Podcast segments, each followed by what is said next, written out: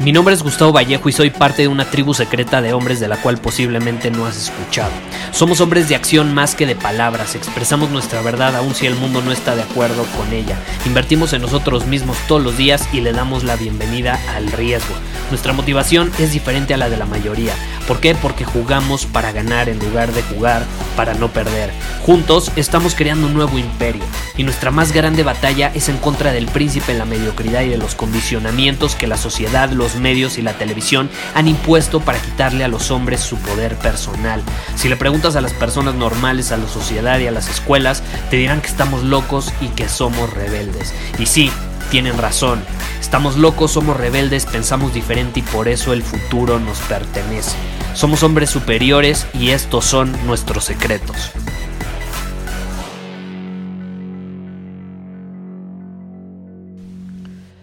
Recibí una pregunta de un hombre que está pasando por una situación difícil. Este es un tema sensible y digo, no es como que soy experto en el tema, ni mucho menos, pero eh, sí te puedo decir que eh, he pasado por algunas experiencias en torno a este tema, hasta cierto punto me puedo identificar y tiene que ver con el tema de las adicciones. Esta persona está eh, pasando por un momento difícil con su pareja. Es un hombre cuya novia, no, bueno, no me especifica, me dice mi pareja, cuya novia eh, es adicta a una droga, me puso adicción a una droga.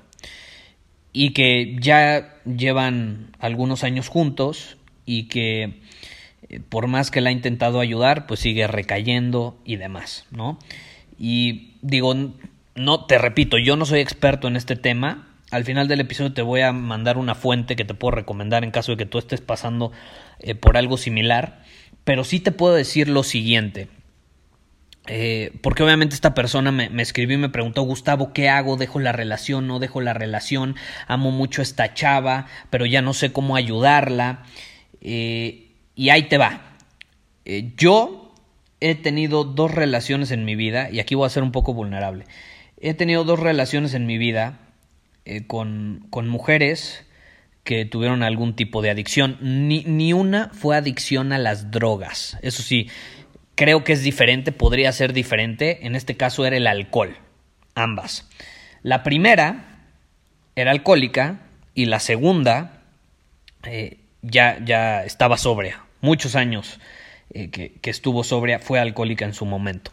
Entonces, ahí te puedo dar una perspectiva de que es muy diferente, por ejemplo, tener una pareja eh, que, que, ya superó algún tipo de adicción a una que está envuelta en este problema en la actualidad.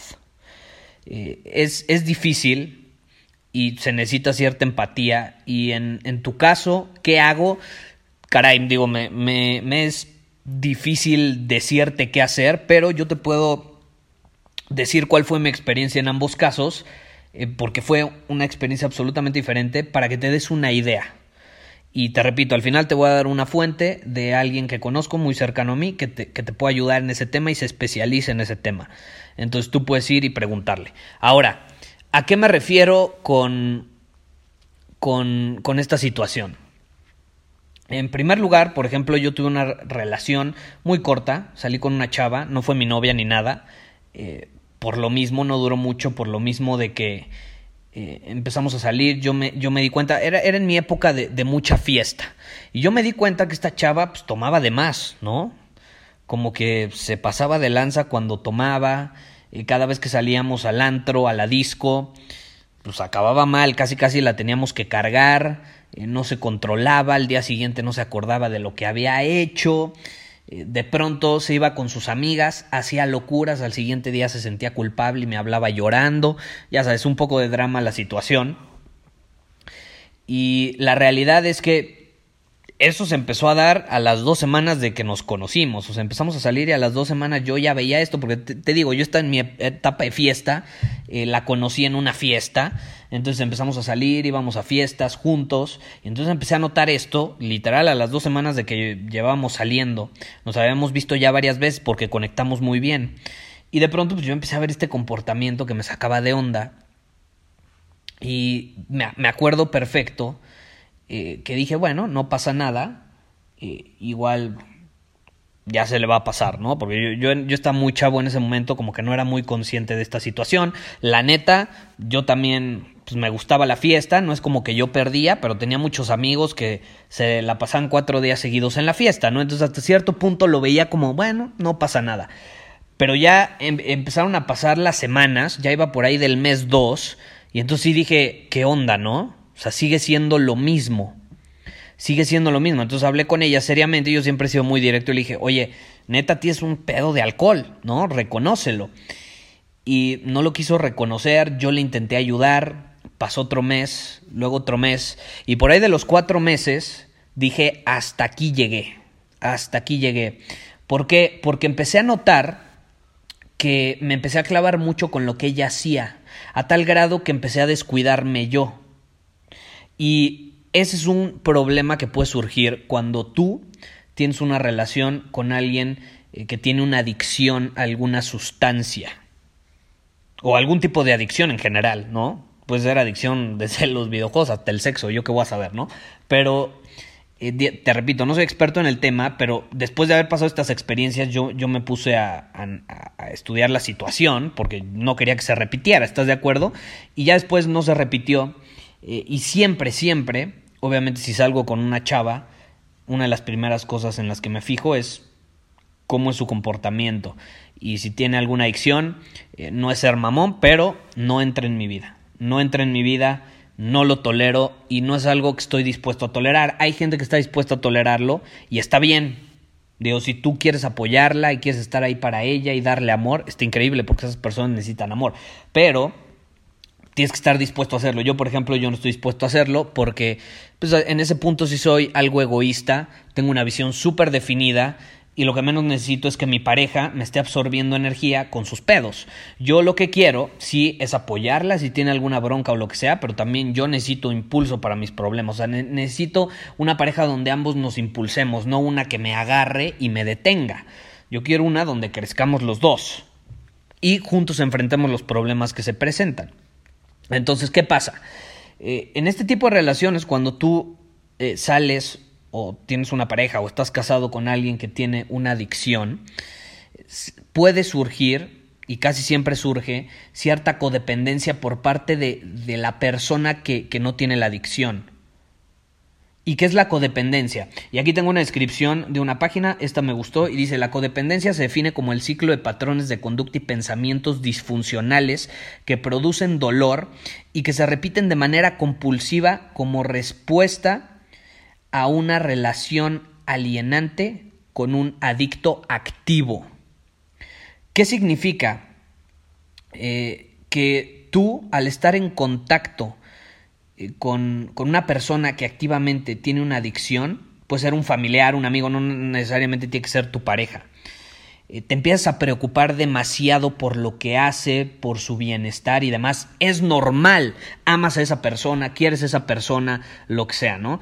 Entonces te empiezas a preocupar a tal grado eh, que se vuelve, como dice, una relación alienante, una situación de toxicidad.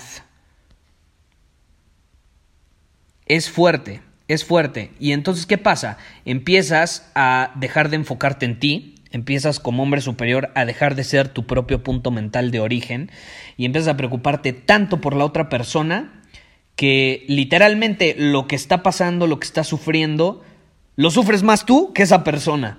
Y yo, yo empecé a notar que, que a mí apenas me estaba pasando, o sea, no, no, te puedo decir que, que me pasó eh, ya después de mucho tiempo, sino que me empezó a pasar después de unos días y empecé a notar esto, ¿no? Como que había cierta codependencia. Y como aquí lo menciona la frase, porque me identifiqué, son cierta, es cierto dolor que se repite de manera compulsiva. O sea, tú empiezas a sentir dolor, frustración y demás de manera compulsiva, sin estar con esa persona, lo que sea, pero estás constantemente pensando cómo la puedes ayudar, eh, qué pueden hacer al respecto y demás, a tal grado que te afecta más a ti que a ella o a él. Entonces, caray, esto es de considerarse y por eso yo cuando pasé por esa situación lo identifiqué, me empecé a sentir raro, empecé a notar cierta codependencia. Yo en ese momento en mi vida ya había trabajado mucho esto de la maestría emocional, ya había trabajado mucho esto de, eh, de pues de tener control de mi estado, de ser mi propio punto mental de origen y demás. Pero en esa situación se me fue de las manos. Entonces empecé a notar este cambio, inmediatamente lo caché, no juzgué, no juzgué a la otra persona, no tiene la culpa, tampoco me juzgué a mí, eh, pero sí empecé a notar esta, esta situación extraña y ahí es donde investigué al respecto y llegué a la conclusión de que estaba cayendo en la posición de codependencia emocional. Y en ese momento corté la relación.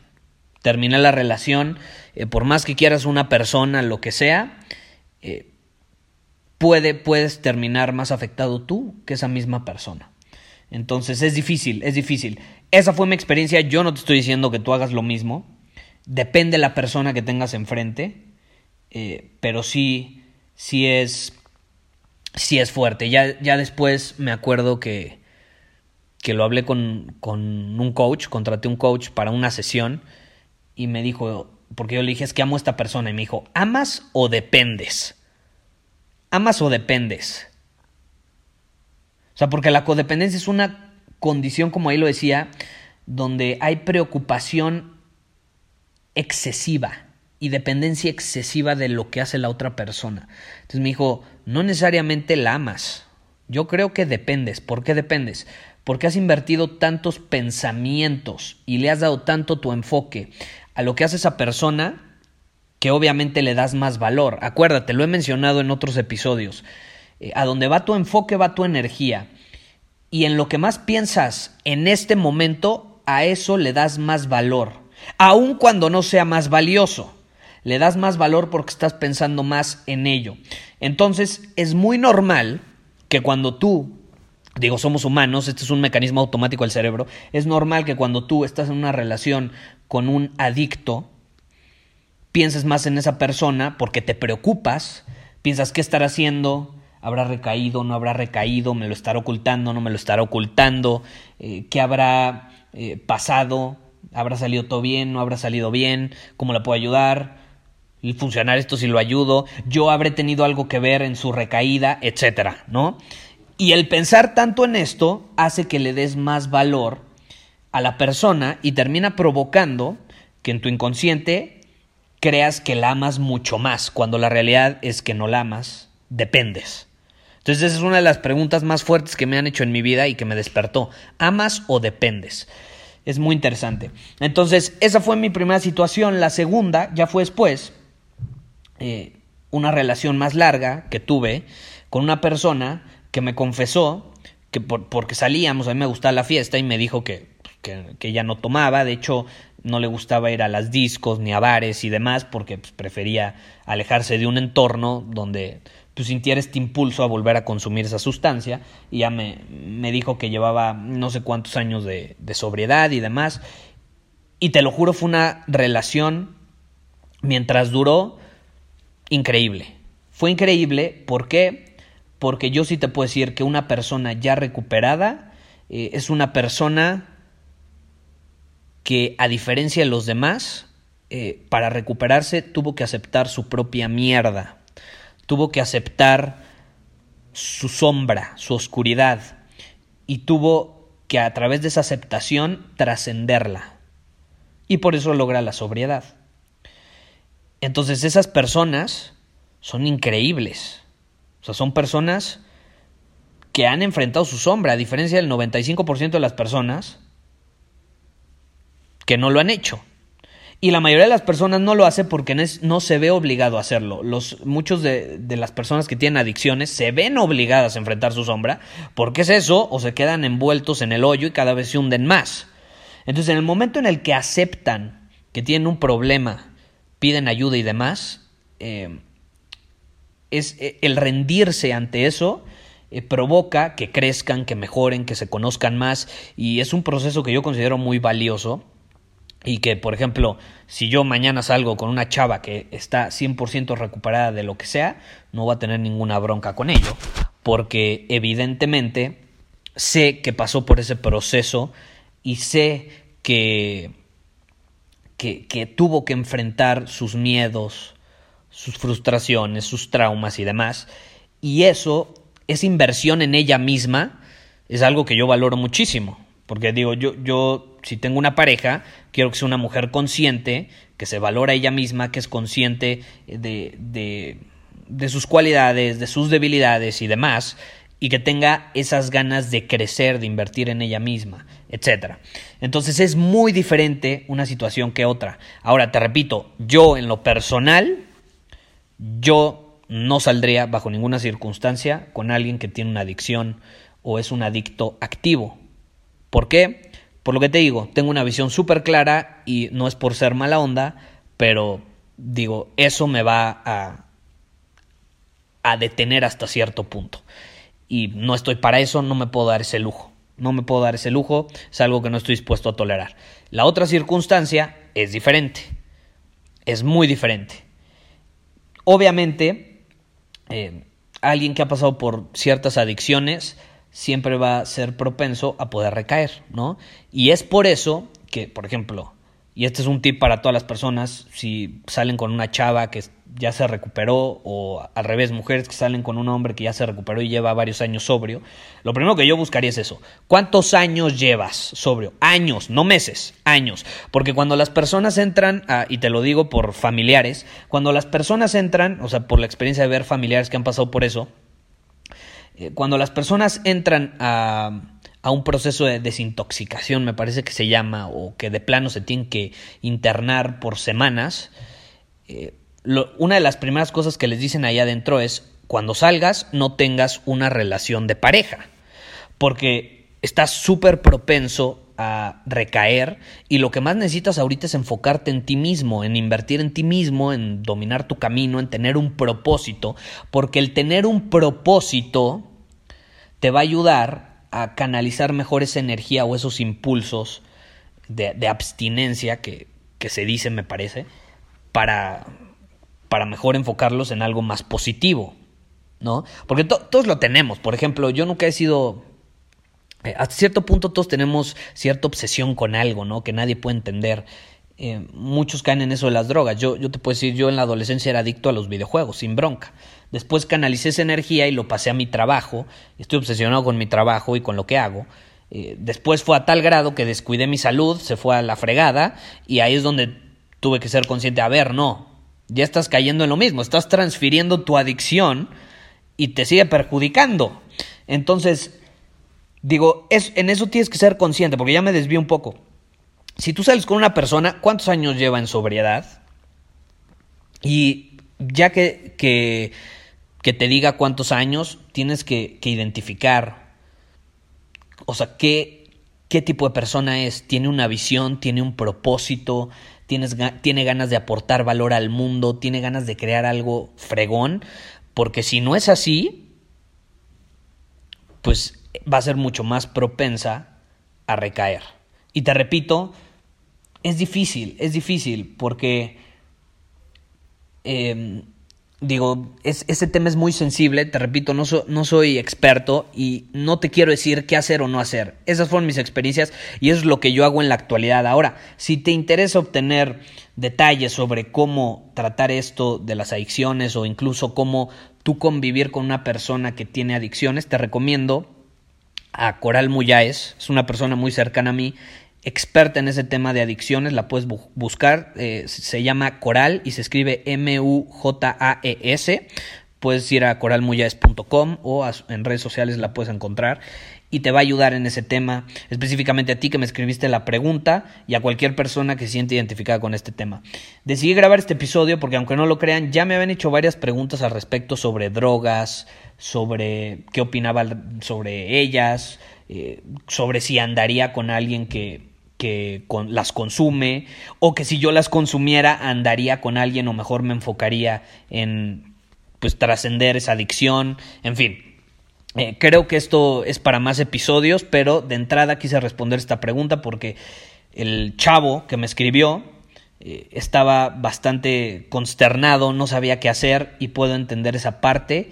Eh, no tanto, porque digo, no llevo, yo por la situación que pasé nada más fueron unos meses, menos de medio año, él lleva años, entonces, caray, puede que sientas, te estoy hablando a ti directamente, al que me escribiste, puede que sientas que amas demasiado a esa persona más que nunca y cuidado con eso, puede ser que caíste en la codependencia. Entonces, ahí chécalo bien, eh, analízalo, piénsalo y toma la mejor decisión para ti, siendo tu propio punto mental de origen.